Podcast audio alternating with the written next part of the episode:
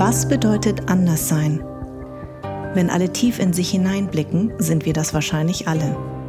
Wie aber geht jede und jeder Einzelne damit um? Ist es ein Makel? Ist es eine Währung? Kann ich nicht daraus Kraft und Stärke ziehen? In diesem Podcast führe ich Gespräche mit meinen Gästinnen, die mit mir dem Anderssein auf den Grund gehen, indem sie mir ihre Geschichten, Lebens- und Sichtweisen erzählen. Unser Partner ist seit Beginn dieses Podcasts die junge Automobilmarke Seat. Seat steht für Respekt, Toleranz, Chancengleichheit und Vielfalt und wird uns auch in diesem Jahr begleiten.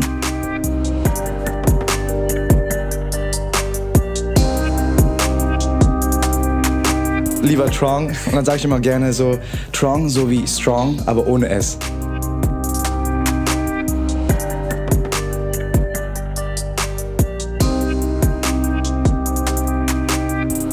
Jede Ablehnung sehe ich als Motivation. Jede Ablehnung ist für mich eine Motivation, wirklich zu beweisen, okay, dass ich es äh, kann und dass ich auch dazu lernen muss, um besser zu werden.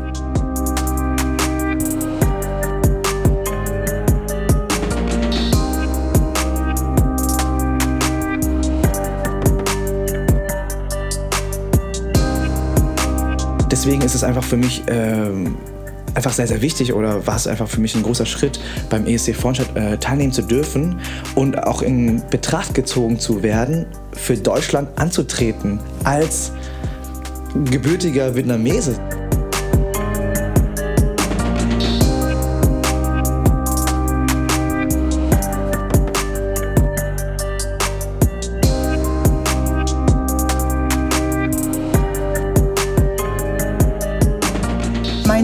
Ist es nicht, in Deutschland berühmt zu werden, sondern den Leuten, vor allem der asiatischen Community, zu zeigen, dass alles möglich ist. Egal, wo man herkommt, wie man aussieht oder welcher sexuellen Orientierung man angehört. Wenn man immer hart arbeitet und niemals aufgibt, dann ist everything possible, sagt Sänger und Tänzer Nguyen Dong Hyo. Yay! Willkommen. Hallo, Kai. Freut mich sehr. Kai sagt dann nämlich genau richtig, weil man muss sagen, ich bin ja die ältere Schwester und deswegen Genau. sagst du ähm, Demon Kai, ja? Also Genau. nur, dass ihr schon mal wisst, wie ihr mich in Zukunft an, ansprechen müsst. Nein.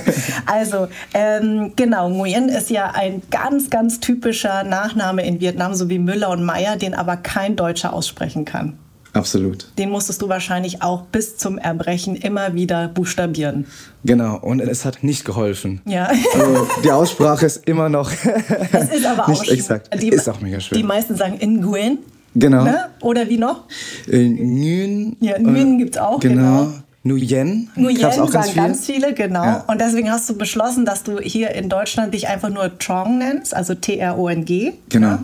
Bei uns sagen wir Trong, Trong, also mit Punkt unten, geht die Stimme nach unten. Und in Vietnam, darauf kommen wir gleich, äh, nennst du dich Trong Hiu.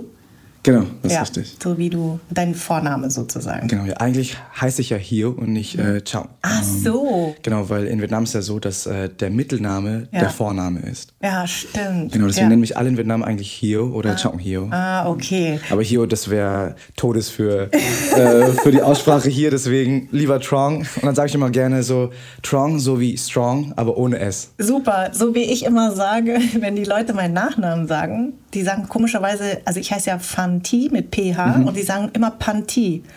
Und dann sage ich immer, aber PH ist doch wie Philipp. Ja. Also man sagt, oder Fantasie nach der alten ähm, ähm, Schreibweise. Und deswegen sage ich mal immer als Brücke Fantasie, also Fanti. Und dann, ah, Und dann so, verstehe, ah, genau. Weil du okay, sagst doch nicht Philipp, ne? Oder Ja, genau. Oder Fantasie. Oder Fantasie, genau. Und ähm, äh, äh, genau, also erstmal muss ich sagen, meine ganzen Cousins und Cousinen in Vietnam war, also waren, sind ausgeflippt, als sie gehört haben, dass ich dich interviewe, weil du bist eine richtige Berühmtheit in Vietnam. Aber wir wollen jetzt erstmal nochmal zurückgehen. Und zwar bist du ja eigentlich gebürtiger Deutscher. Du bist nämlich geboren in Kissingen. Genau, ich bin sogar gebürtiger Bayer. Ah, ja. Und auf Franke. Oh Gott, darauf kann man nicht stolz sein. Jeder, der mich kennt, kennt meine Hassliebe mit Bayern. Also deswegen brauchst du Oh, jetzt oh, hier oh. Okay. Genau, du bist ein richtiger Bayer, aber du hast überhaupt kein bayerisches, äh, keinen bayerischen Einschlag. Oder hattest du den mal mit durch und Radeln und so? Nee, ich hatte immer so das äh, R gerollt, Mhm. aber das habe ich mir jetzt auch abgewöhnt. Ähm, genau, weil beim Singen und beim Quatschen ist das doch irgendwie ein bisschen störend. Ja. Aber ja, genau. Also und ich bin eigentlich total stolz drauf, Mhm. äh, Bayer zu sein irgendwie. Ja? So. Naja, gut, okay. So, wir lassen es mal so Achso, ja, genau.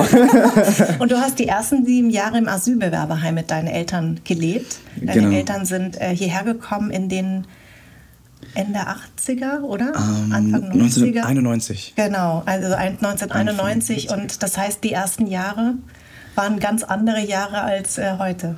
Genau. Nee, also Asylheim, ich muss sagen, äh, es war eigentlich sehr, sehr schön. Weil wir haben, jede Woche haben wir ein Paket bekommen mit Essen und mit äh, Milch war drin, Apfelsaft, Orangensaft und Joghurt. Und Ich kann mich noch ganz genau daran erinnern, dass ich mich eigentlich jedes Mal darauf gefreut habe, das Paket zu öffnen. Ja. Es kam mir so vor, als wäre jedes Wochenende Weihnachten. Ja. Genau. Und äh, meine Eltern haben mich auch immer unterstützt. Ähm, sie haben uns so viel Liebe gegeben. Ich weiß noch ganz genau, wie wir ähm, auch Weinbau gemacht haben im Asylheim und äh, auch Weihnachtsdeko irgendwie aufgehängt haben. Also alles gemacht haben, auch irgendwie was, was man halt so macht äh, Ja. an den Feiertagen.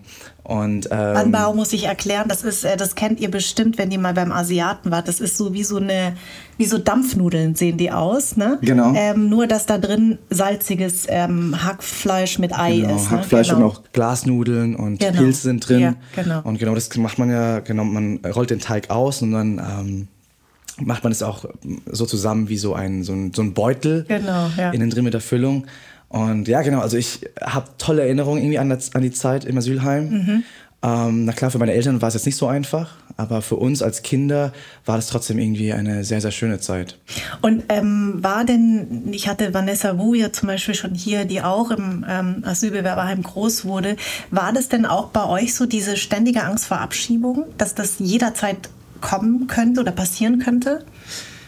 Ähm, ich muss sagen, so, ich habe gar nicht gewusst, was Abschiebung bedeutet. Also für mich war es wirklich so, ich lebe hier, ich ähm, wohne hier, gehe hier zur Schule und ich hatte ihm gar nicht im Hinterkopf gehabt, okay, es, dass es sein könnte, dass wir vielleicht nach Vietnam äh, zurückgehen äh, müssten. Ich glaube, meine Eltern so, das war schon äh, sehr hart für sie, weil sie hatten keine Arbeitserlaubnis gehabt ähm, konnten jetzt, sag mal, ihren Kindern jetzt nicht wirklich alles bieten, so äh, was sie sich gerne gewünscht haben. Ähm, ich weiß aber ganz genau, dass Papa immer äh, zum Flohmarkt gegangen ist in, in einem Dorf und immer so Sachen gekauft hat. Äh, total süß. Ähm, aber so für uns als Kinder war es nicht wirklich bewusst. Ja, und, und, und äh, weil- weil du sagst, als Kinder, also ich, ich kann an meine Kindheit, wenn ich mich erinnere, wir haben eine ganz, ganz, ganz kleine Wohnung gehabt. Und ich weiß noch, dass als ich zum ersten Mal bei meiner Freundin war, die hatte ein eigenes großes Zimmer. Ja. Also für mich war das so wie so ein Palast, ja. Die hatten mehrere Stockwerke, die hatten ein Haus. Also ich bin in Darmstadt groß geworden. Und ich weiß, dass irgendwann kam dieser Punkt, bei so Ge Kindergeburtstagen, dass mir bewusst war, dass Ja. bei uns konnte ich nicht äh, in einem Esszimmer Geburtstag feiern, sondern halt in der, in, im Wohnzimmer, was auch gleichzeitig, also eigentlich war es nur Wohnzimmer, in der Küche gab, war es nur ein ganz kleiner ähm, Tisch und ich, ich, mir ist die Enge dann so bewusst geworden, aber erst durch die Dimension und den Vergleich mit meinen Freunden. Wie war das denn Voll. für dich? Weil ich meine, ihr habt wahrscheinlich, habt ihr ein Zimmer alleine oder habt ihr das Zimmer mit jemandem teilen müssen damals Wir hatten Bewerberheim? ein Zimmer all in one. Also Bett war drin, Wohnzimmer war drin, ähm, okay, Esszimmer war gar kein Platz dafür. Genau. Und ähm, genau, die Wohnung hatte zwei Zimmer gehabt und im anderen Zimmer war eine andere Familie.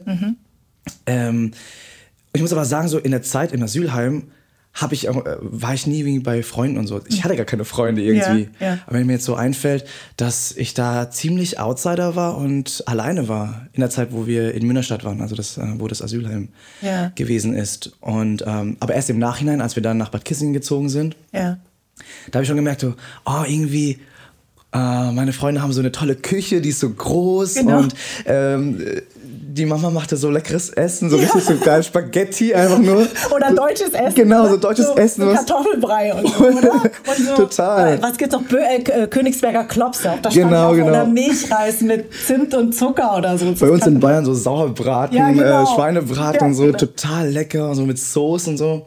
Genau, also da wurde mir ein bisschen so, ja, da kam, glaube ich, ein bisschen schon so, mm, ja, irgendwie haben wir das nicht so. Aber irgendwie, ich glaube, ich habe das, ich habe nie wirklich meine Eltern irgendwie was vorgeworfen oder irgendwie gefragt, so, ja, warum haben wir das nicht? Sondern irgendwie, ich fand das einfach total toll, mhm. dass meine Freunde irgendwie so ähm, schöne leben. Häuser hatten und so. Ja. Und dass ich dann super gerne bei denen war. Ja. Äh, ich, hatte, ich hatte eine Freundin, die hieß Antonia und die Mutter hat wahnsinnig auf ähm, Bio essen, mhm. also Reformhaus hieß es ja. Also ne, im Reformhaus hat sie immer Sachen gekauft. Und ich weiß noch, dass, dass die so immer so le leckere Sachen angeschleppt hat, die nicht wirklich sehr süß waren. Ich kannte ja immer nur so richtigen Süßkram aus dem Penny, weißt du, das Einzige, was wir uns leisten konnten. genau. Und die hat immer so aus dem Reformhaus so äh, Schnitten so besorgt. Und ich dachte mir nur so, oh, Wahnsinn, das ist so lecker. Und dann wollte ich das irgendwann auch. Und hat meine Mutter mal geguckt, wie viel das ist. Es hätte unser ganzes Budget aufgefressen von der ganzen uh. Woche. Also ich kann mich noch daran erinnern, ja. so diese Unterschiede. Aber ich weiß, was du meinst. Es war nie so dieses, ach Mann, warum kam die das und ich nicht, sondern genau. ich habe mich immer nur gefreut, weil ich einmal die Woche durfte nicht zugeben. Voll, oder? Voll, oder voll. man hat immer so drauf gewartet, endlich darf ich wieder zu Antonia und diese. Schnitten essen. Ja. Genau, genau. Um genau. einfach mal so, einfach mal diese Schnitten zu essen. Ja, so genau. also es hat, äh, da sind natürlich sehr viele Parallelen. Und ähm, wenn du sagst mit sieben, es gab ja so einen Moment, wo ihr tatsächlich davon betroffen seid, dass ihr hättet abgeschoben werden sollen. Und dann gab es eine Bürgerinitiative, die sich dagegen gestellt hat. Wahrscheinlich ist genau. dir da das zum allerersten Mal bewusst geworden, oder? Dass dir etwas droht, was deine Gesamt, dein gesamtes Leben verändert hätte. Ja, es war ja so, dass wir, ähm, also mit sieben sind wir dann umgezogen nach Bad Kissingen. Da haben wir eine Arbeitserlaubnis bekommen und auch eine Aufenthaltsgenehmigung. Mhm. Und da hat eigentlich so mein Leben angefangen mit Tanzen, Singen. Ich war im äh, Kinderchor in Bad Kissingen, in meiner Tanzschule. Habe dann eigentlich wirklich mich wirklich ausgebreitet und wirklich mich wohlgefühlt ja. in Bad Kissingen. Genau, und dann kam äh, der Zettel nach Hause. Ich sage mal, dieser crazy Brief, wo dann drin steht, okay, ähm, ihre Familie soll zurück nach Vietnam gehen. Mhm. Und ähm, ja, das war irgendwie schon so, okay, das hat natürlich mit, mein, mit meinen Eltern wahnsinnig viel gemacht. So. Mhm. Meine Mutter hat jede Nacht geweint und natürlich auch überlegt, okay, was können wir jetzt machen und so. Und dann hat sie mich auch gebrieft, weil wir hatten äh, Fernsehen gehabt ja. und auch mediale äh, Aufmerksamkeit, dass äh, sie gesagt hat, ja, hey, Trong, es kann sein, dass wir jetzt zurück nach Vietnam müssen mhm. oder in ein Land, was du gar nicht kennst mhm. und ähm, da ein neues Leben aufbauen müssen. Ähm, und genau, hat sie mir ein bisschen so erzählt, dass ich, okay, weiß, worum es jetzt hier irgendwie geht. Und dann habe ich auch äh, im Fernsehen sozusagen gesagt, so, ja, ich habe auch geweint irgendwie. Ich habe gesagt, so, ich kenne Vietnam gar nicht, da war ich noch nie in Vietnam. Mhm. Und äh, Deutschland ist meine Heimat und ich bin hier aufgewachsen, ich kenne es nicht anders und äh, ich will hier nicht weg. Mhm. Mhm. Genau, und da wurde mir bewusst, okay, es ist schon ernst. Mhm. Mhm. Es geht hier wirklich äh, um was Ernstes und Mama hat auch wirklich ähm, jede Nacht hat sie Tränen vergossen und ich kann mich noch daran erinnern, dass wir eigentlich schon unsere Sachen gepackt haben mhm. und meine Mutter eigentlich darauf gewartet hat, dass eventuell die Polizei jetzt gleich reinkommen könnte und uns mitnimmt. Äh, und wir haben auch die, ähm, das Angebot bekommen, zu sagen, okay, wenn ihr freiwillig geht, dann unterstützen wir dich, äh, unterstützen wir deine Familie mit einem Flugticket und organisieren alles und dies und das. Aber Mama war immer nein. Mhm mache ich nicht. Mhm. Das ist das Zuhause meiner Kinder und das ist der Ort, wo meine Kinder aufwachsen sollen. Ähm, deswegen hat sie immer darauf bestanden, okay, nee, wir gehen das, äh, dieses Angebot nicht ein. Mhm. Genau, und dann kam es dazu, dass sie ähm, Menschen getroffen hat und ganz viele nette Leute getroffen hat ähm, durch ihren Imbisswagen. Ähm, wir haben nämlich so einen kleinen Imbisswagen gehabt und Essen verkauft, äh, vietnamesisch und äh, asiatisches Essen. Und da hat sie ihre Story erzählt, ähm, genau was unserer Familie gerade äh, ansteht. Und dann ähm, haben wir Herrn Lothar Fuchs kennengelernt, auch Herrn Geier, äh, Frau Laubenthal. Ich kann mich noch ganz genau daran erinnern, weil die drei dann die Bürgerinitiative äh, aufgebaut haben, gegründet ah, haben. Wie toll. Genau, weil sie haben die Story gehört und haben einfach gemeint, so, das, das geht nicht so. Mhm. Und ähm, diese Familie möchte, möchten wir wirklich unterstützen, haben die Bürgerinitiative gegründet und wir haben 6000 Unterschriften sammeln können in ganz Raum Bad Kissingen. Also ich sag mal, das, die ganze Stadt hat sich dafür eingesetzt, dass wir hier bleiben dürfen. Hat, habt ihr zu dem Zeitpunkt zu Hause schon Vietnamesisch gesprochen?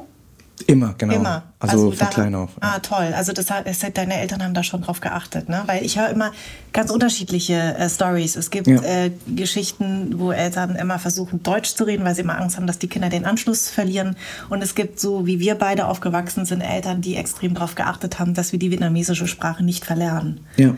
Also das heißt, du hattest schon ein Gefühl dafür, das ist sozusagen etwas, was zu Hause ist mit äh, Vietnamesisch, aber trotzdem war dein, dein, dein Zuhause war trotzdem natürlich Deutschland, weil du da groß geworden bist und eigentlich erstmal nichts anderes kanntest. Ne?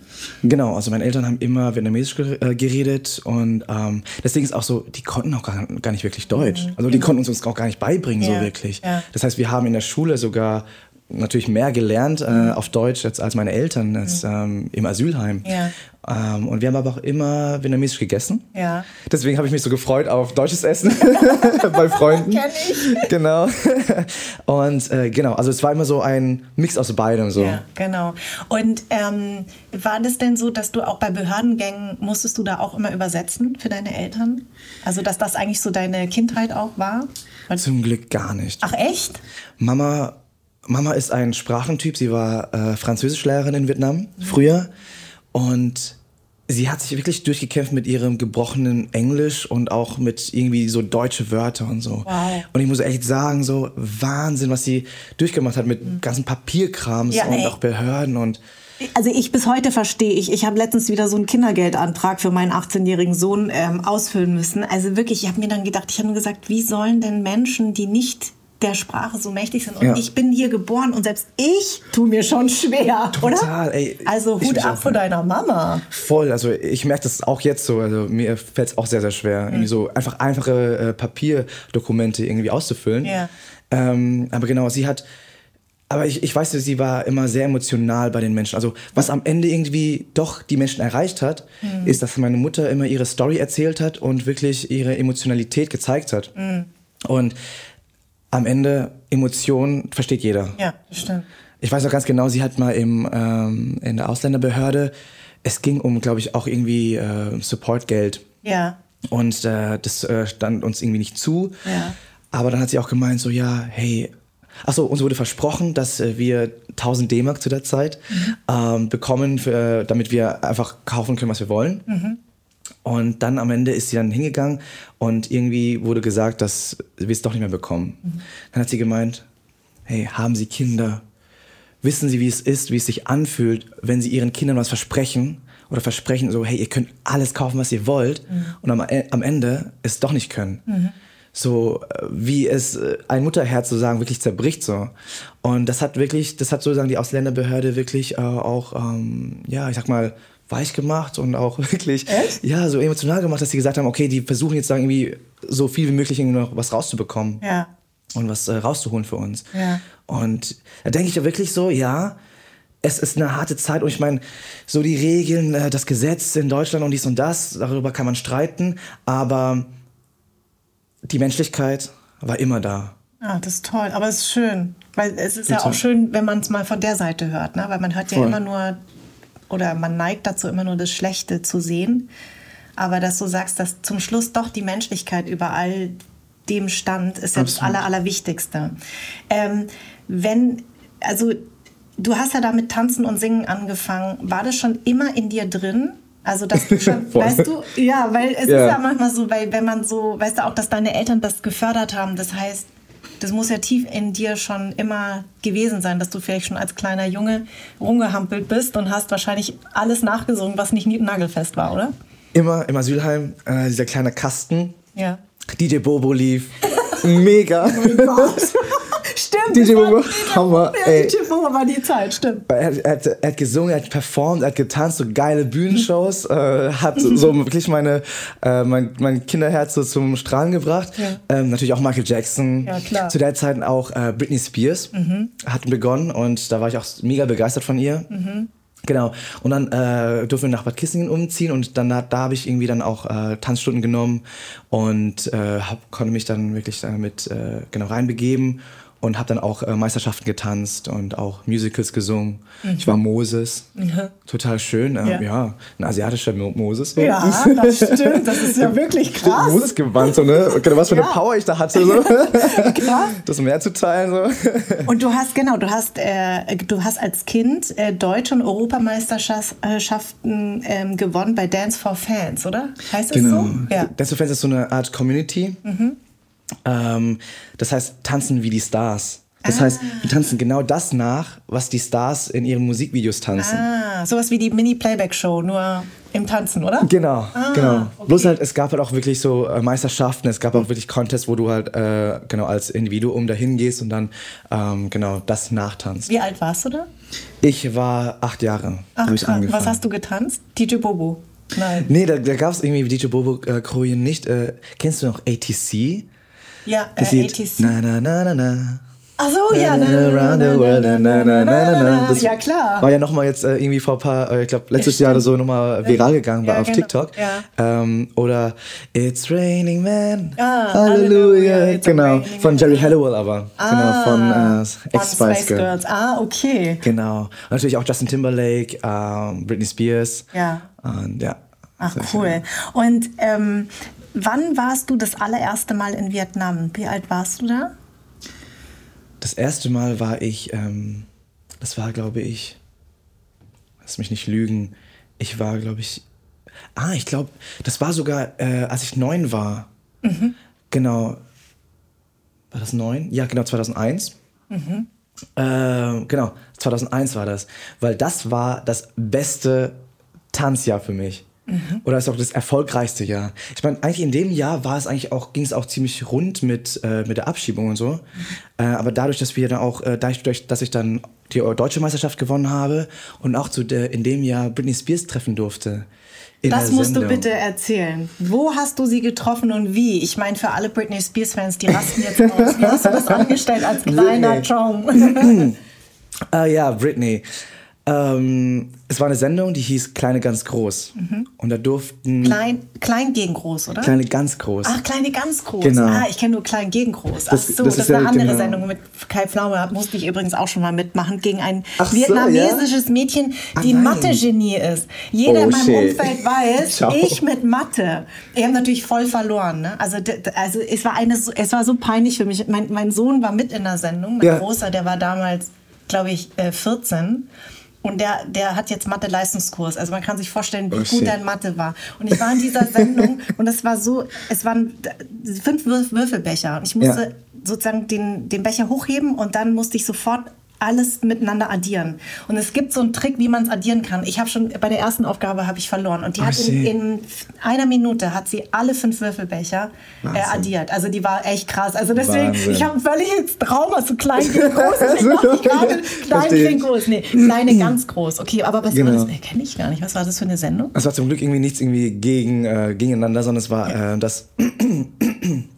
Sorry, es war, dass äh, talentierte Kinder ihr Idol treffen durften. Ah. Genau, und halt für das Idol sozusagen das äh, ihr performen. Talent, genau. Ach, wie zeigen. krass. Das, und das heißt, du hast damals schon getanzt und es war klar, Britney Spears Genau. ist die, die du. Ach, ach, das ist ja krass. Und dann ist sie in die Sendung gekommen und hast du für sie getanzt oder was? Voll, äh, genau. Es war so, dass äh, ich habe eigentlich gehört, dass Britney Spears äh, nie wieder nach Deutschland kommen sollte.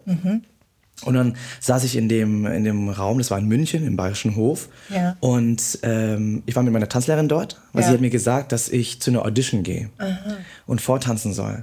Dann saß ich da, links neben mir ging auf einmal die Tür auf und eine wunderschöne Frau kam rein. Ich dachte mir nur so, hm, ist das Britney Spears? Sieht aus wie Britney Spears, aber Ja. sie kommt ja gar nicht mehr nach Deutschland. Ja. Deswegen ähm, habe ich gesagt, so, ja, nee, das ist wahrscheinlich ein Double. Mhm. Hat sich aber dann äh, neben mich gesetzt, wir haben miteinander geredet und so. Dann habe ich gemeint, so, ah, okay, das ist Britney Spears. das ist ohne Scheiß Britney Spears. So. Voll. Und dann, äh, genau, dann sollte ich, äh, habe ich vor ihr äh, für sie getanzt und dann hat sie genau auch er- erzählt, ja, wie schön es ist, natürlich Superstar zu sein und dies und das. Und dann hat äh, der Moderator zu der Zeit, Mar- Martin Clerici, kennst du ihn? Martin Clerici, wer ist denn das nochmal? Ich muss das nochmal nachgoogeln. Sagt mir jetzt gerade gar nichts, aber ja, egal. War auch irgendwie eine äh, große Nummer Ja. äh, zu der Zeit. Hat er gefragt so, okay, Trong, hast du noch ein letztes Wort an Britney Spears? Ich so, hm, I love you. Das ist eigentlich ein Michael Jackson-Spruch, Entschuldigung. Das habe ich wahrscheinlich auch von ihm abgeschaut.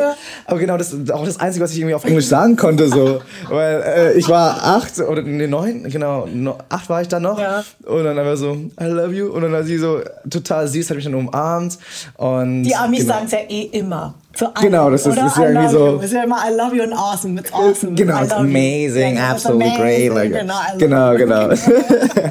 Deswegen, genau. Und das war irgendwie so ein richtig krasse, krasser Tag, weil an dem Tag war noch die deutsche Meisterschaft im Dance of Fans. Ach so, auch noch. Bin ich dann von München nach Hamburg geflogen ähm, und dann hab da teilgenommen und äh, genau. Voll Jet-Set-Leben damals schon, ey. Also, das war das erste Mal, wo ich geflogen bin. Und dann bist du quasi, äh, äh, genau, da sind wir stehen geblieben. Dann bist du mit neun Jahren nach Vietnam gefahren. Ähm, das war ja auch das erste Mal, dass deine Eltern wieder, seit, seitdem sie gegangen sind, dahin gefahren sind. genau, nach 13 Jahren waren sie wieder. Nee, ich weiß nicht, 30 Jahren, also 10 Jahre so. Ja. Genau, 10 Jahre, weil die sind 91 gekommen. Ja. Ich bin 92 geboren, genau. Und äh, wie war das? Kannst du dich erinnern? Das allererste Mal in Vietnam? Absolut. Wir sind aus dem Flughafen gekommen. Also zuerst mal der Geruch Ja. Sag ich auch immer. war so anders so. Also die Luft war anders Ja. so, ne? Sag mal, äh, Dampfbad, ne? Genau, Als würde man so direkt in ein Dampfbad gehen. Ne? Man Voll macht so. die Tür auf, man kommt ins Dampfbad erstmal. So ne? voll so Sauna, Ja, absolut. Genau. Und wahrscheinlich Millionen von Leuten am Flughafen. Genau, Ja. also wir wurden auch begrüßt von, glaube ich, 25 äh, Leuten aus der Familie. Genau. Also ich meine, okay, das war auch ein Riesen-Event, weil meine Eltern zum ersten Mal gekommen sind, dann sind wir gelandet in Hanoi. Mhm.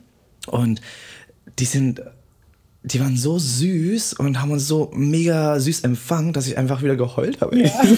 war schon wieder voll geheult. Ja. Äh, keine Ahnung, ich habe ich hab mich, äh, es war so schön, wie sie ähm, uns un- umarmt haben Mhm. und einfach uns willkommen geheißen haben. Obwohl man dich nicht erkannte, ne? Also zu dem Zeitpunkt Genau. haben sie dich zum allerersten Mal kennengelernt. Aber das Genau, ist, glaube ich, genau. das Schöne an Vietnam. Also ich war, ne, wir haben uns ja auch gerade in Vietnam wieder getroffen.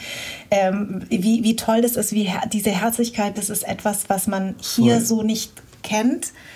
Aber da so normal ist. Also egal Ja. welches Familienmitglied mit einer, als, als hätte man sich schon immer gekannt. Ne? Also es, Hauptsache so, du, äh, die wissen, okay, du bist Familie. Genau. Und dann komm einfach in meine Arme und so, Genau, weißt du? genau. Egal, ob ich dich kenne oder nicht. Ja, so. genau, ja. Genau, also voll. Und dann weiß ich noch ganz genau, wie wir vom Weg äh, in die, also vom Airport dann in die Stadt gefahren sind im Auto. deine, deine Familie ist aus Hanoi? Genau. Ah ja, okay. Wir sind Hanoianer. Ah, Hanoianer? Mhm. Genau. Und äh, dann habe ich zum allerersten Mal ähm, eine, wie sagt man, eine Reis, einen Reisbauer gesehen. Ah.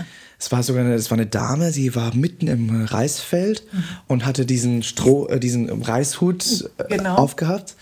Und ich war wahnsinnig begeistert davon. Weil das habe ich irgendwie nur so von Stories gehört oder auch irgendwie äh, auf Bildern, weil das ja so das traditionelle vietnamesische Tra- Hut ist.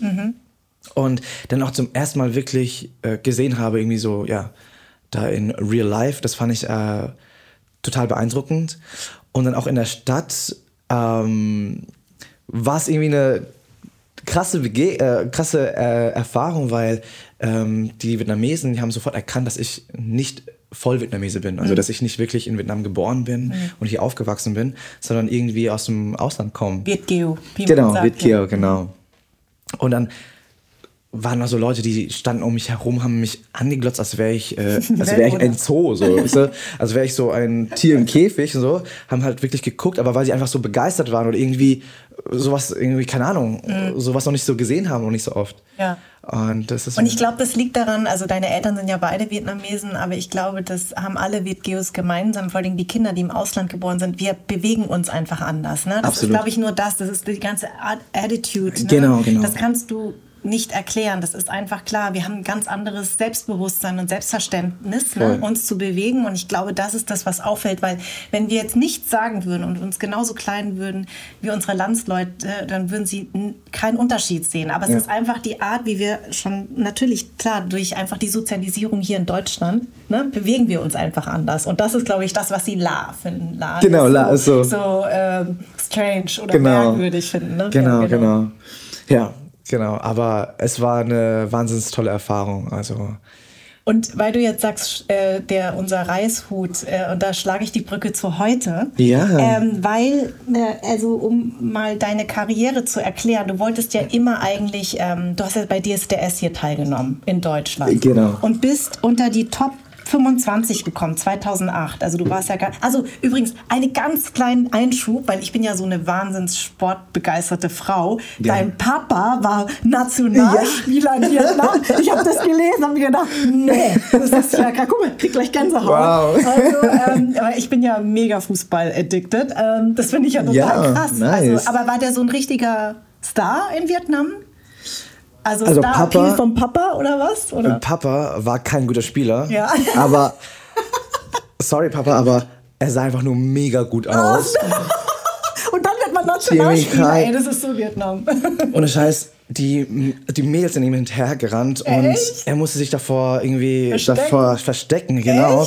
Äh, total. Also, aber er war nie, er gehörte nie so zu, der, zu, zu den Leuten, die so wirklich, okay, geil gespielt haben. Er war nur so, sah okay, super aus. Da, da, okay, gut. Also deswegen, also das ist so wieder so typisch Vietnam, da bist du Nationalspieler. Also ich bin im falschen Land geboren, ja. Wäre ich auch Nationalspielerin. Nein, also entschuldige. Also DSDS Top 25. Ähm, Ja. Was war das für eine Erfahrung? Natürlich mit Dieter Bohlen. Wie war der? Hat wahrscheinlich einen blöden Spruch gleich gemacht, oder? Oder ging's?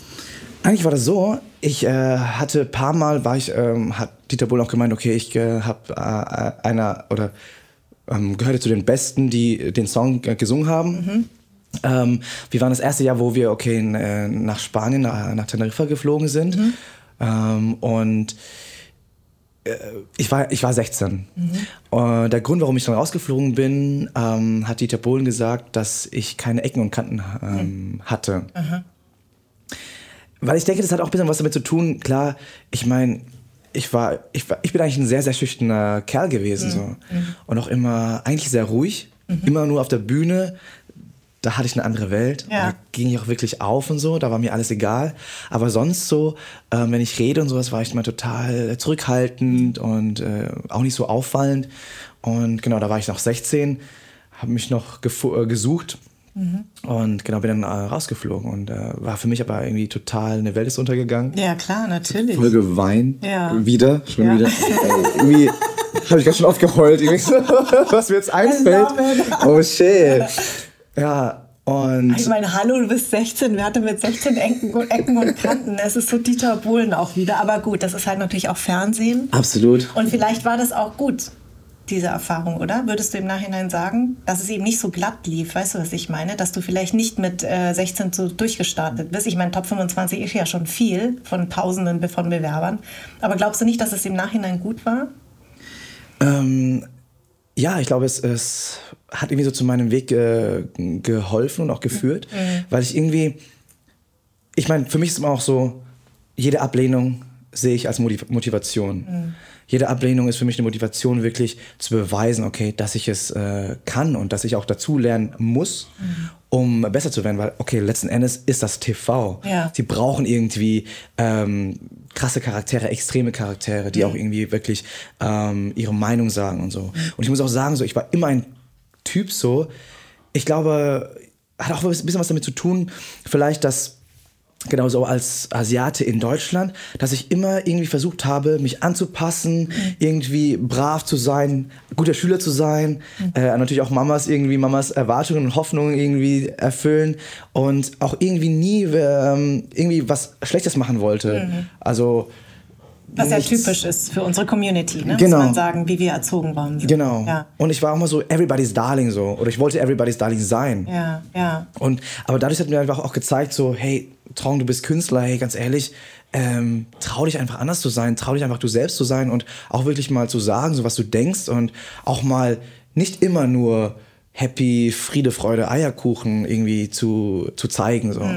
Und es waren aber, deine Eltern haben dich ja immer unterstützt, aber war trotzdem der heimliche Wunsch deiner Eltern, dass du eigentlich Arzt wirst oder Anwalt, so wie wir es alle hätten sein sollen? Ähm, Mamas Wunsch, ja. Ja. Papa gar nicht. Ach geil. Papa war so- Auch. Der Sohn, mein Sohn so, ey, soll Superstar werden. Mein Sohn. Ja, hallo, als Nationalspieler. genau. Ich meine, ich habe hab ihm nicht umsonst dieses gute, das gute Aussehen weitergegeben, ja, sozusagen. Ja. Ähm, und genau, Papa war, war auch so der Künstler so.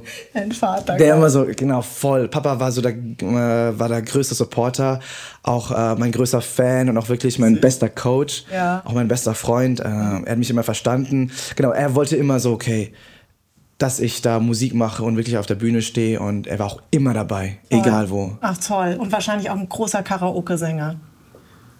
Ähm, er konnte singen, ja. ja. Er konnte auch äh, schreiben, also er hat mir zum Beispiel so diese englischen Songs auf vietnamesisch umgeschrieben, ja.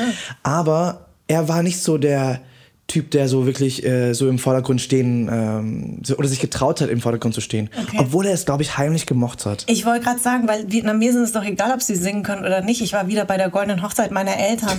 ah, war, schön. Höhepunkt war Herzlichen Karaoke. Ja, danke. Aber Karaoke-Abend, oh, hab ich gelitten.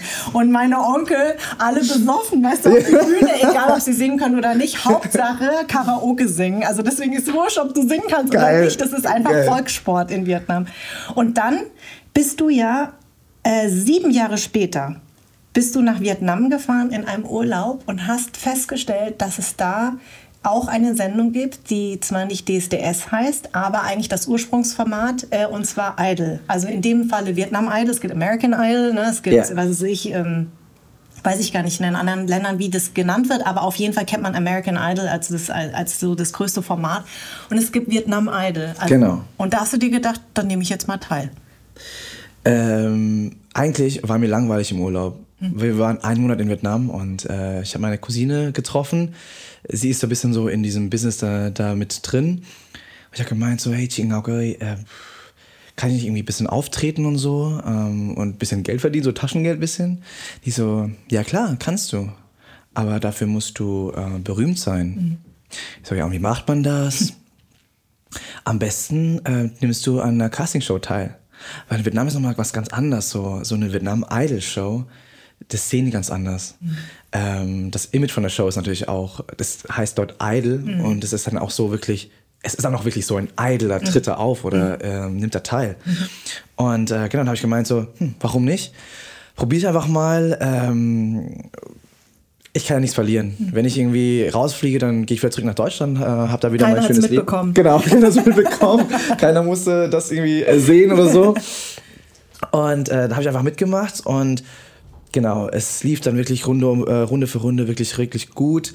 Ähm, wir haben auch, äh, wir haben einfach super viel Unterstützung bekommen von den Vietnamesen und am Ende konnte ich die Sendung gewinnen. Das ist echt so krass. Also ja. du hast einfach mal so im Vorbeigehen Vietnam Idol. Hast du dann dein, also gewonnen, hast du dann deinen Aufenthalt verlängern müssen? Weil das ist ja nicht nur in einem Monat gewesen, oder? Äh, genau, aber ich bin trotzdem nochmal nach Deutschland ge äh, gegangen, weil so, ähm, wenn die Top Ten verkündet wird, dann hat man noch ein bisschen so Zeit, bis die Live-Shows beginnen. Mhm. Und da war ich nochmal in Deutschland und ähm, habe das nochmal allen erzählt und so und allen Genau, dass ich jetzt irgendwie da bei Vietnam Idol bin und ja. Und, und sag mal, ähm, ist es denn so, dass du dich, ähm, dass du anders warst als die anderen TeilnehmerInnen? Also, weil ich, ich stelle mir vor, dadurch, dass du aus dem, du warst wahrscheinlich der einzige Vietgeo, oder? Also Vietnamese, ja. der aus dem Ausland kommt. Also war jetzt nicht ein amerikanischer Vietnamese noch dabei oder so, sondern du warst der Einzige. Genau. Äh, ich war, glaube ich, der allererste äh, Wittgeo, der oder der, der so, sagen wir, so weit gekommen ist oder auch äh, die Sendung gewonnen hat. Mhm. Wie war das denn dort? Also deine Teilnahme hier bei DSDS, was sich ja auch bekannt gemacht hat. Aber äh, und jetzt natürlich noch mehr, da kommen wir auch gleich noch drauf, weil du warst, hast einen Traum dir erfüllt, Yay. da kommen wir gleich drauf. Äh, du hast einen, einen ganz großen Wettbewerb mitgemacht. Aber was ist, wo, ist, wo sind da die Unterschiede zwischen Vietnam, ein, ein Star zu sein und dir oder Person der Öffentlichkeit, wenn man es jetzt mal so runterbricht? Also total lustig, dass du das so, so ansprichst, weil genau, ähm, für mich war es ja so, ich habe mich ja nicht verändert oder so. Ich war ja immer noch der Trong, so, äh, so äh, aus Deutschland und so. Und es war aber ein Riesenphänomen, ähm, was da abging. Ich kann mich noch daran erinnern, dass ähm, mein Onkel hat gemeint, ja hey, äh, komm bitte ins äh, Heimatdorf von meiner Mutter. Weil da wollen sozusagen die, ähm, die Dorfleute dich äh, treffen und so und dir gratulieren. Mhm. Ich so, ja klar, okay. Er hat gemeint so, ja, ist, ist eine kleine Veranstaltung, so ein paar hundert Leute so. Ich so, ja, okay, klar. Und dann sind wir mit dem Auto dahin gefahren, das war in Hai Sương. Mhm. Von Hanoi ist es ungefähr ähm, eineinhalb Stunden entfernt. Sind wir mit dem Auto hingefahren und da kommen wir hin. Ey, Chimikai, alles voller Menschen. Also, okay, Onkel, danke für die 300 äh, Personen Veranstaltung. Aber es war halt auch eine Outdoor-Veranstaltung. Ja. Und äh, die hatten so eine kleine Bühne aufgestellt und Oh auch so. Lichter. Aber da waren tausende von Menschen da und Ja. ich bin nicht durchgekommen. Ähm, ich brauch, ich habe sechs Leute gebraucht, die mich da so durchgeführt haben und äh, sagen, mich abgesperrt haben. Ey, so Superstar-mäßig. Voll. Und Ja. die Leute haben alle so äh, mir eine geklatscht und äh, so mit mir sozusagen mich gehauen, aber einfach nur, weil die mich Ja. anfassen wollten. Ja, ja, klar. Und die so, ah, ich habe mich angefasst und dies und das. Und ich so, ey, voll krass, also, das habe ich ja noch nie so erlebt. Und ähm, es war mir auch gar nicht bewusst, weil wir ja, sagen wir, in dem Kandidatenhaus immer gelebt haben. Wir durften auch äh, nicht raus. Ah, Genau, und äh, das war so eine erste, Bege erste Erfahrung, wo ich gemerkt habe, okay, das war schon ein krasses Ding so für die Leute. Und die Leute und die Mädels, also manche Mädels haben auch geweint, äh, so richtig so wie, so wie, ja. man es kennt von Britney Genau, Spears. bei Michael Jackson, so, ich habe ihn gesehen und ich habe ihn getroffen.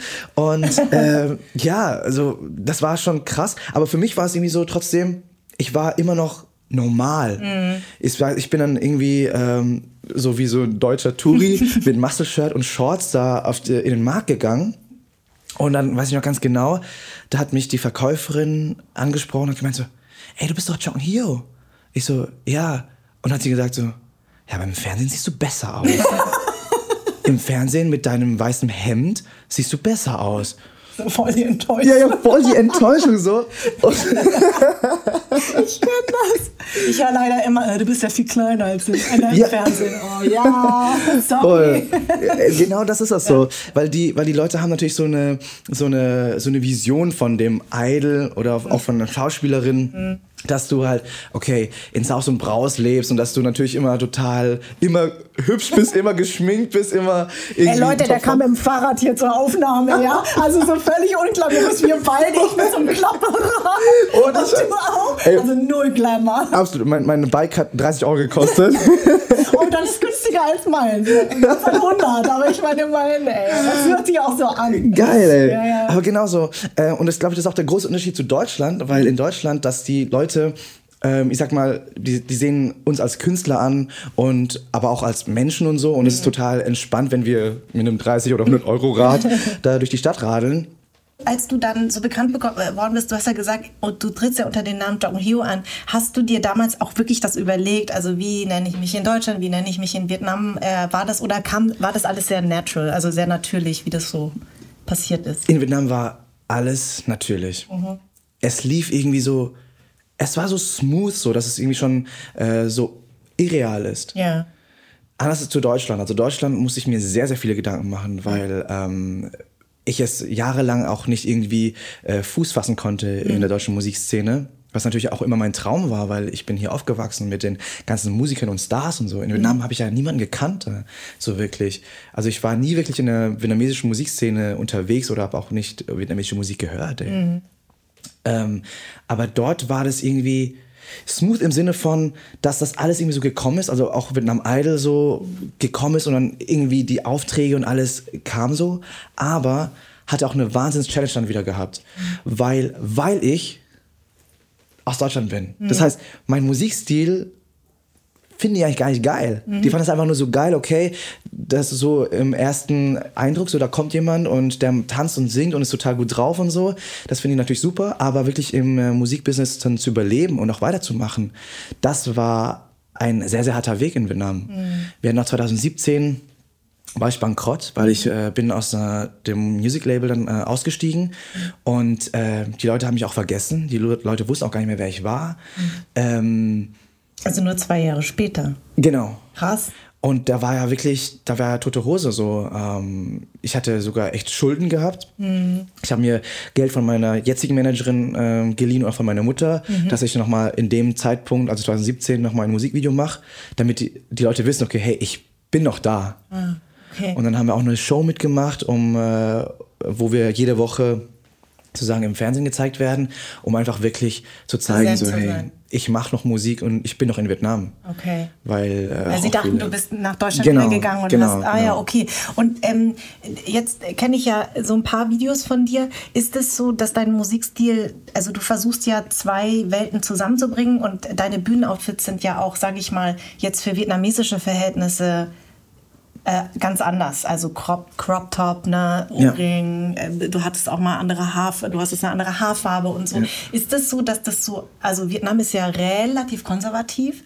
Konnten die damit gleich was anfangen oder war das so, war das am Anfang schwierig? Also und immer noch unter dem Motto, ne, das 2017 ist auch nochmal anders als 2023, weil jetzt ja. habe ich auch viele gesehen, auch in Vietnam auch ganz viele Skateboarder, die auch so ganz süß da äh, in Nguyen weißt du, ja. vor der Saigon Oper da immer rauf und runter fahren, genau.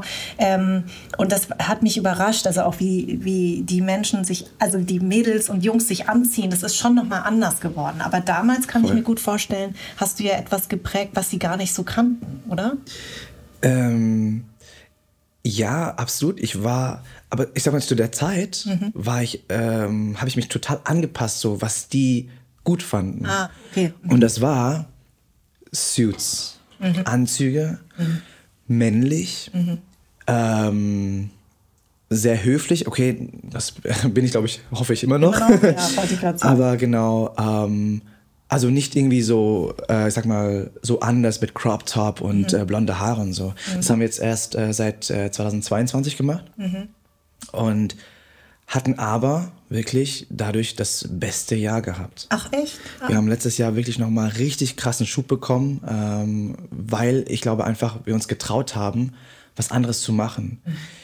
Ähm, in Vietnam ist es ja so, dass man mit Crop Top als Mann nicht im Fernsehen auftauchen darf. Mhm. Das heißt, ich durfte nie mit Crop Top im Fernsehen äh, tanzen oder performen. Ähm, auch mit Ohrringe ist es ein bisschen schwieriger gewesen. Ich glaube, jetzt ist es auch ein bisschen einfacher, ist, ist okay. Aber es war schon früher so, dass, ähm, dass äh, die vietnamesische Community, okay, sie wollten was aufrechterhalten, so ein Bild des Mannes, so mhm. der Mann muss so, also ein, ein Idealbild von einem Mann. Mhm. Aber jetzt ändert sich auch wirklich wahnsinnig viel. Mhm. Also auch auch dadurch, dass die jungen Künstler, die Gen Z-Künstler total Fashion sind, total Unisex und ähm, auch viel ausprobieren und auch machen, auch viel von der westlichen Welt sozusagen äh, in ihre Kunst reinnehmen. Mhm. Hat einfach geholfen, wirklich, dass äh, Vietnam einfach ein offenes Land ist und auch wirklich ähm, ja total ähm, frei du dich irgendwie entfalten kannst mhm. und so. Und äh, weil du sagst, man, Mann im Crop Top, ist es dann so, dass man sich das so vorstellen muss, dass da jemand ist, der sagt, bitte zieh das nicht an? Oder wird dir das vom Team her geraten, dass sie sagen, ja, wir sind ja hier aus Vietnam, wir wissen, mach's mal lieber nicht? Weißt du, was ich meine? Also wird es so, so, von, von nee, oben? Nee, schon von oben. Von oben genau. wird dir das schon gesagt? Also von, äh, von dem Fernsehsender mhm. von oben, also von ganz oben. Genau. Die ja. sagen so, hey, wenn du mit Crop Top da ankommst, dann ja. wirst du gar nicht gezeigt, dann wirst du schön rausgeschnitten. Mhm. Also klar sagen die es nicht so direkt, aber ja, wir wissen, okay, wir wissen, genau. Was es bedeutet. Genau, genau, wir wissen genau. voll, was es bedeutet so. Und ja, also weil mein Team ist auch total, ähm, total offen so. Die sagen auch so, hey, ganz ehrlich, voll geil, mach mhm. Crop Top und so dies und das. Mhm. Aber natürlich äh, beraten die mich auch, weil die wissen, okay, was funktioniert und was nicht. Und ähm, jetzt hast du ja was ganz Tolles gemacht und zwar, du wolltest schon immer beim Vorentscheid des ESC äh, mitmachen und eigentlich auch gewinnen, weil du wolltest für Deutschland beim ESC ähm, also du wolltest Deutschland vertreten. Das war ja yes. dein größter Traum. Und den hast du dir jetzt gerade uh. vor nicht so allzu langer Zeit, im Jahre 2023, ähm, ähm, hast du dir den erfüllt. Es hat geklappt. Du hast mehrere Anläufe gebraucht und du bist mit einem Titel aufgetreten, Dare to be Different. Wir haben die ganze vietnamesische Community in Deutschland hat dich unterstützt. Und ähm, deswegen habe ich, also du hast sechsmal dich beworben. Genau. Ähm, und das ist auch mein Eingangszitat von dir, dass du gesagt gesagt hast, ähm, du willst vor allen Dingen auch die asiatische Community sichtbar machen, was ja unser aller ähm, Ziel ist, weil wir immer sagen, dass gerade die asiatische Community immer gern als unsichtbar bezeichnet wird, vor allem die vietnamesische. Ne? Ja. Also wir haben eine eigene Kultur, eine eigene ne, Identität und das ist uns total wichtig. Total. Und ne, deswegen äh, war das für uns natürlich auch was ganz ähm, Besonderes, dass du Dare to be different und du hast auch mit diesem Reishut ja. getanzt. Also deswegen kommen wir nochmal ne, an ja. dein erstes Erlebnis, was du dir, was dir im Kopf geblieben ist. Ähm, es hat ja leider nicht geklappt, weil äh, tatsächlich die Konkurrenz, die ist ja extrem stark stark war. Mega. Das ist sehr, sehr schade. Aber du durftest die Show eröffnen. Ja. Was auch echt krass ist. Total. Und genau, weil, äh, da- dass ich nicht vergesse, das zu sagen, wir haben zwölf Punkte bekommen aus den Niederlanden. Und weißt du, von wem verkündet? Von der Mini-Playback-Show-Legende. Ach, die äh, Mareike Amado. Oh, nein! Genau. Geil. Ey, das war so ein magischer Moment. Ach, krass. Das war krass, ja. Äh, okay, wieder zurück, dann wieder Ja. zu, der, zu der Show. Genau, also ähm, es war ja wirklich so, ich habe äh, fünf Absagen bekommen ähm, und ich habe acht Jahre dafür gebraucht, okay, äh, mich vorzubereiten und äh, besser zu werden, auch zu trainieren und zu üben, okay, dass ich da wirklich beim Vorentscheid antreten darf. Ähm, weil ich muss schon sagen, es ist so, dass ähm, in der Musikbranche in Deutschland es wirklich sehr, sehr schwer ist für asiatisch äh, aussehende Leute Fuß zu fassen. Also wenn du überlegst, okay, in der Musikbranche gibt es jetzt äh, noch keine Künstler, die, ähm, also vietnamesische Künstler oder auch asiatische Künstler aus Deutschland, die wirklich sich etabliert haben, so in der Musikszene. Ja. Ähm, und ich habe auch früher ähm, eine Erfahrung gemacht, dass ähm, meine damalige Managerin hat äh, mein Bild einem Musikproduzenten gezeigt. Und er hat, bevor er überhaupt äh, Videos von mir gesehen hat oder was weiß ich, hat er das Bild gesehen und hat gemeint, mit dem möchte ich nicht zusammenarbeiten. Aus dem Grund, weil ähm, er der Meinung war, dass zu der Zeit äh, Asiaten nicht funktionieren in Deutschland. Und ich muss aber, glaube ich, auch sagen, so, ähm, ja, zu der Zeit war es auch schwierig so. Also wirklich, da war ja BTS oder Blackpink, K-Pop noch nicht so wirklich äh, in, äh, in Deutschland. Ja, das stimmt. Und äh, deswegen ist es einfach für mich äh, einfach sehr, sehr wichtig oder war es einfach für mich ein großer Schritt, beim ESC Vorentscheid äh, teilnehmen zu dürfen und auch in Betracht gezogen zu werden, für Deutschland anzutreten als gebürtiger Vietnamese so. Ähm, das ist für mich ein riesen, riesen Ding so und aber einfach auch so, okay, diese Performance habe ich wirklich gemacht, nicht nur für mich allein, so nicht nur eine Performance von Entertainment, sondern wirklich eine Performance, um ein Zeichen zu setzen. So, ey, traut euch anders zu sein, traut euch, euch selbst zu sein, egal wie du ausschaust, egal woher du kommst, so, auch wenn du jetzt irgendwie gebürtig irgendwie Koreaner bist oder gebürtig äh, Afrikanerin, was weiß ich, das ist nicht mehr wichtig. Heutzutage ist es nur noch wichtig, okay, dass du Kunst machst und dass du tolle Kunst machst und dass du wirklich ähm, den Leuten positive Vibes gibst, dass du denen ähm, von dir was gibst, okay, was, äh, wofür du jahrelang gearbeitet hast und so. Ja. Und äh, genau, deswegen habe ich auch gesagt, so, okay, diesen Auftritt mache ich auch speziell für die Asian Community, weil ähm, es wäre schon krass, so für, als Vietnamese dann für Deutschland anzutreten. So. Ja. Um einfach den Leuten zu zeigen, so, hey Leute, Es gibt uns übrigens. Genau. Genau. Es gibt uns und wir sind krass. Wir Ja. sind, wir haben Talent und wir müssen uns einfach, aber auch selbst einfach nur trauen, Mhm. nach vorne zu gehen und wir müssen immer dranbleiben. Weil ich glaube, wir haben es ein bisschen schwerer als jetzt andere, sagen wir so. Weil wir müssen, wir müssen uns irgendwie beweisen. Mhm. Ja. Wir müssen auch den Leuten zeigen, so, hey, ich habe meinen Platz hier. Ja. Und ich habe auch meinen Platz hier in der Musikbranche oder auch in der Schauspielerei. Mhm. Ähm, dass, äh, ja, dass ich nicht nur, sagen wir, diesen Stereotyp irgendwie erfülle, sondern auch wirklich äh, andere ähm, Rollen schlüpfen kann und auch, äh, ja, andere Musik machen kann, so. Das war ja wirklich, äh, es war ja total aufregend. Wir haben ja alle mitgezittert. Wir konnten ja live dabei sein. Dann hat das nicht, leider nicht geklappt. Ähm, aber kann, äh, was hat sich seitdem verändert? Also, weil ähm, wir haben ja vorhin jetzt viel über Vietnam geredet und dass du gesagt hast, 2022 war eigentlich so dein krassestes Jahr und du pendelst ja auch immer zwischen Vietnam und Deutschland. Ja. Ähm, was hat sich seitdem getan, seit dem Vorentscheid? Also ich kann mir vorstellen, dass da wirklich viel ins Rollen gebracht wurde, oder? Ähm, sehr viel für mich persönlich, muss ich sagen. Ich habe herausgefunden, wer ich wirklich bin und äh, was ich mit meiner Kunst und meiner, mit meiner Musik wirklich erreichen will. Was willst du erreichen? Und wer bist du?